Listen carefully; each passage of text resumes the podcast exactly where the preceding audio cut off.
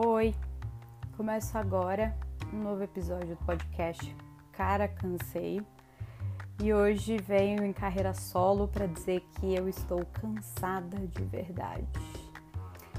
E claro que eu vou usar esse podcast como sessão de desabafo e terapia, afinal, né? Ele tá servindo bem para isso.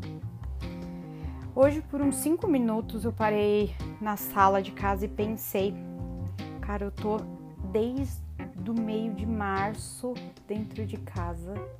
Já é quase julho, o ano está passando e e muitas coisas ficam no ar, né? Todos nós ficamos procurando uma razão para tudo isso que está acontecendo, queremos que passe logo. Eu, por exemplo, passei por N fases a fase do confinamento, a da angústia, a da revolta, a da tristeza, a fase da solidão, a fase da ficha caindo, a fase dos ETs, a fase da loucura, da ansiedade, da insônia, dos surtos consumistas, que mais? Fase da solidariedade, a fase de pedir comida fora, a fase de cozinhar, a fase de falar sozinha, a fase de adotar um gato, a fase de se cobrar, me cobrar, a fase do malhar, a fase do ler, da yoga, da meditação, das aulas e mais aulas e mais aulas. Aquela fase da cobrança de uma maneira geral de que precisava render, precisava trabalhar muito, ainda ler, fazer exercícios, assistir filme, assistir séries, dormir. E agora eu tô na fase do sei lá. É essa fase que eu tô agora. Quando eu parei para pensar nesses cinco minutos, eu pensei nisso tudo que eu acabei de falar e no final eu cheguei na conclusão de que não dá para concluir nada e que é bem isso, sei lá o que, que vai acontecer. Eu não sei vocês, mas eu me sinto muitas vezes um objeto fora do contexto. Eu acho que eu já falei isso antes por aqui. Que eu vejo tantas pessoas por aí nas ruas andando numa boa, saindo. A galera sem máscara mesmo, uma galera indo para festas, a galera tirando foto para Instagram felizes, fazendo pose, fazendo stories. E assim, fazendo stories sabe? Cada hora num lugar. Acho que a galera não percebe, né? E eu aqui olhando com cara de que. A cara é: que porra é essa que tá acontecendo? Juro que parece que eu tô em um universo paralelo, junto com algumas outras pessoas. O resto das outras pessoas estão por aí. Na semana passada, minha chefe é, fez uma, uma videochamada com todo mundo da agência comunicando que a gente vai ficar de home office até janeiro. Janeiro. Janeiro é o ano que vem, gente. É 2021. É outro ano. Mais dois meses para frente de janeiro é março. E aí vai fazer um ano que tudo isso que a gente está vivendo de fato aconteceu. Ou melhor, começou a acontecer aqui no Brasil, né? Porque antes já estava acontecendo em outros lugares. Mas brasileiro sempre acha que, né?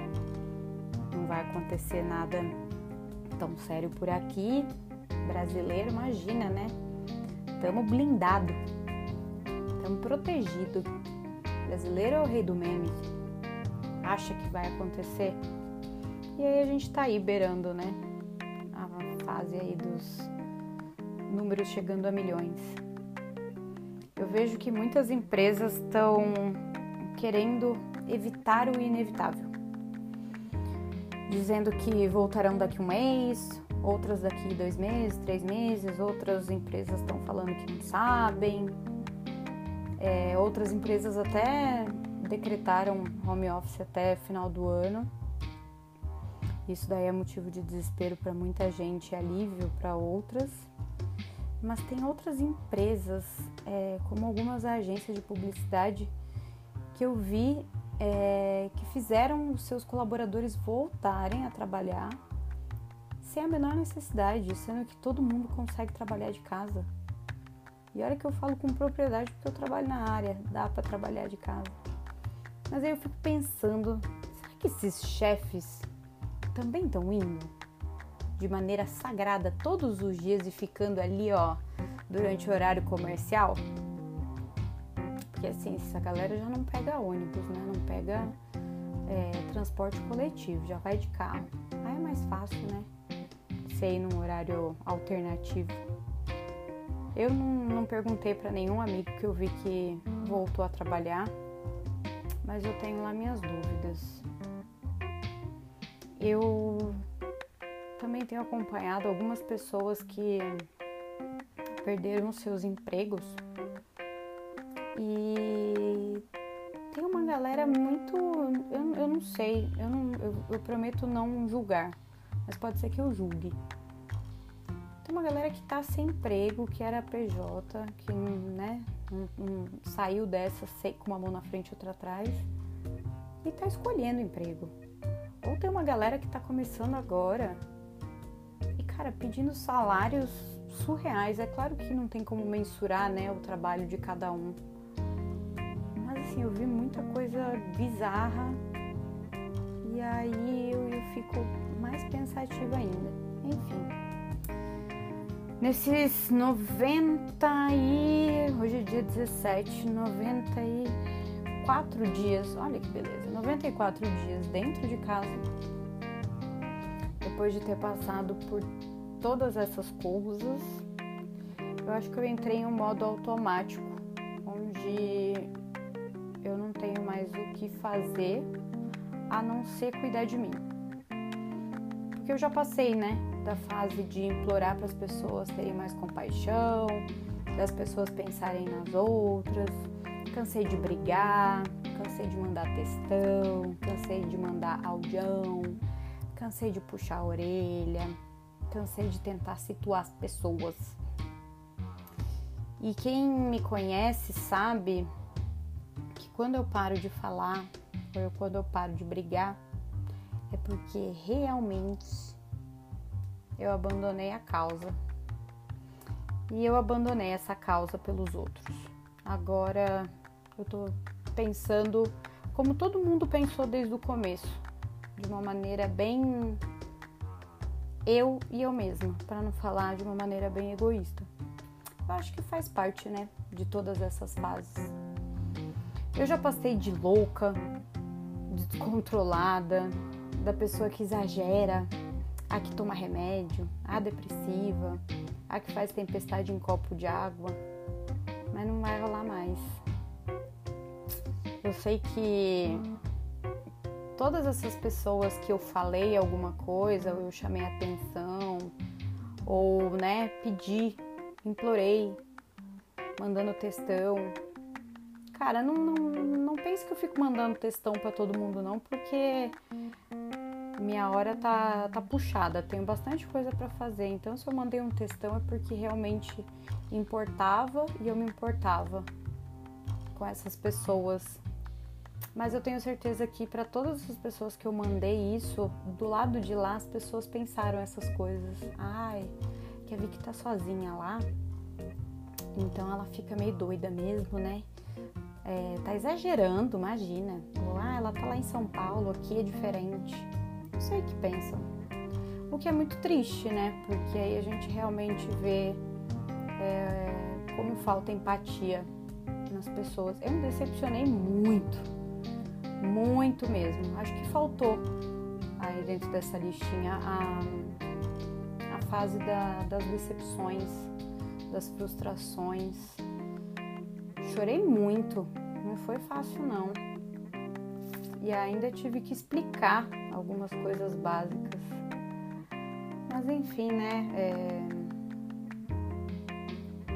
Beleza, tendo a gente tendo a, a, mente consciente, né, sempre do que está acontecendo, eu acho que é, o que mais vale é fazer esse exercício mental, é, assim como teve a live com a, com a minha amiga psicóloga cá, que falou justamente isso de separar as ações e quando a gente vê que a gente está numa situação de crise, tentar acionar o outro lado do cérebro, né?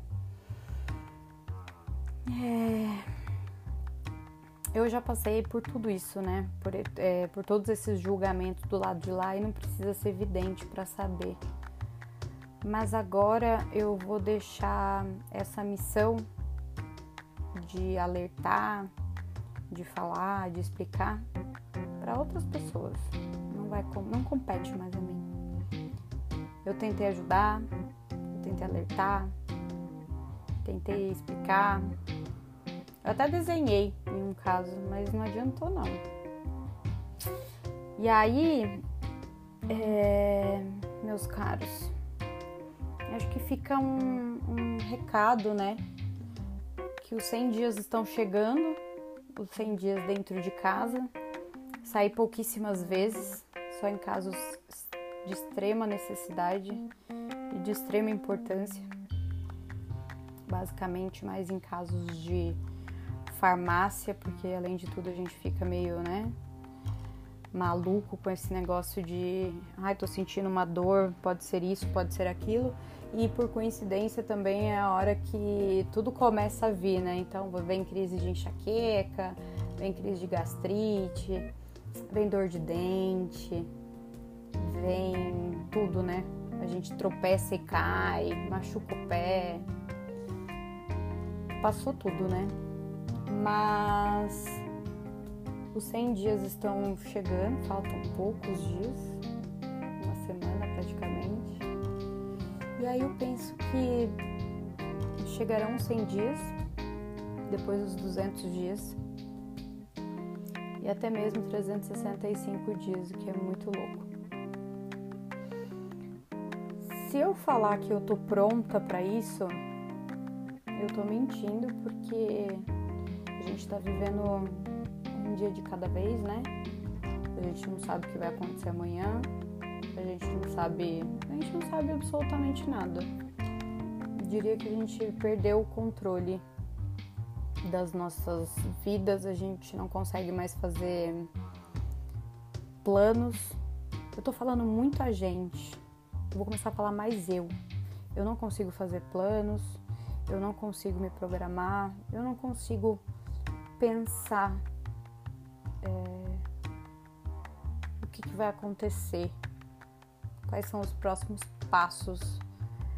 Um ano completamente maluco, né, gente?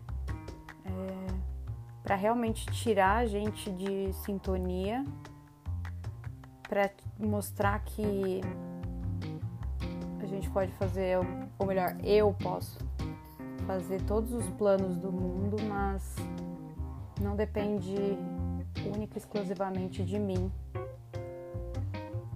Pode vir uma, um vírus aí e acabar com toda essa esses planos, essas, esses sonhos, esses desejos, né? Pode acabar com tudo. E aí aquela coisa, não tô pronta, tô me adaptando mas uma coisa é muito importante. Uma coisa que as pessoas me perguntam, Vicky, por que, que você tá aí, aí em São Paulo ainda? Por que, que você não foi para casa dos seus pais? Por que, que você, né, escolheu? Não é que eu escolhi ficar aqui. Eu simplesmente achei que não ia durar tanto tempo. E aí também como a gente fica naquela situação de ah, não sei se eu tô não tô. Eu fui descobrir recentemente, por exemplo, que você pode fazer o exame, o teste da Covid é, no particular. E inclusive, num primeiro momento eu pensei que se fosse possível custaria uma fortuna, né? Afinal tá tão em falta, mas na verdade não. E tem vários laboratórios que fazem, que vêm na tua casa e, e pegam a amostra e enfim, sai o resultado. Eu, se eu soubesse disso antes, eu acho que eu teria feito. Ou não. Não sei. Porque foi bem isso, eu não esperei que fosse demorar tanto tempo. E agora eu já tô meio que anestesiada, tô, já entrei numa nova rotina com uma gatinha chamada Manuela aqui, que virou minha, minha parceirinha. E tô me adaptando com a consciência leve de que eu não contaminei ninguém, que ninguém morreu por minha causa. e muito menos eu coloquei a minha própria vida em risco. Porque esse foi um troço que eu pensei também. Que é muito doido, né? Quando a gente sai, a gente coloca a nossa própria vida em risco. A gente não conhece nada desse vírus, a gente não sabe qual que é a carga viral que vai chegar, a gente não sabe se tem estamos com a imunidade ok. Olha, eu falando a gente de novo, eu sou muito no coletivo, preciso parar com isso. Eu não sei se minha imunidade tá totalmente ok. Eu não sei como que esse vírus. Não sei nem se eu peguei, né? E passei assintomática, porque às vezes a gente fica. A gente não, eu fico. Gente, desculpa, eu tô muito me cobrando porque tá muito complicado. Eu sempre pensando na gente, a gente, a gente e eu preciso esperar menos das pessoas. Talvez por isso que eu tenha me decepcionado tanto. Mas isso de sair de casa é colocar a sua própria vida em risco. E aí, ao mesmo tempo, eu penso que você sair da sua casa, se colocar à frente do desconhecido, do invisível, você não sabe se tem o vírus ali ou não tem no elevador, na lixeira, no, no corrimão, uh, no Uber, na rua. Você não sabe se você vai cruzar com alguém ou aquele saco de arroz que você vai pegar no, no supermercado não tá com o vírus ali em cima. E aí a pessoa sai, fica no front, e eu acho que é muita falta de amor próprio isso, né? Porque é colocar sua vida em risco e é subestimar um inimigo invisível. E cara, por conta de uma saída, ou porque eu não aguentei ficar em casa, ou porque, ai, né, aqueles chiliques de estou ficando louca em casa. Por conta de um chiliquinho, velho, você pode botar tudo a perder, você pode botar a tua vida a perder. Você pode jogar a tua vida no lixo. Você pode pegar essa porcaria desse vírus e tchau, cara. Não consegui nem se despedir da sua família. Como muita gente, como aconteceu com milhares de pessoas no mundo inteiro. Então, sei, eu acho que existe, deveria existir um, um estudo com essas pessoas que, ah, foda-se, eu tô saindo na rua mesmo, tá tudo certo. Esse vírus não é nada.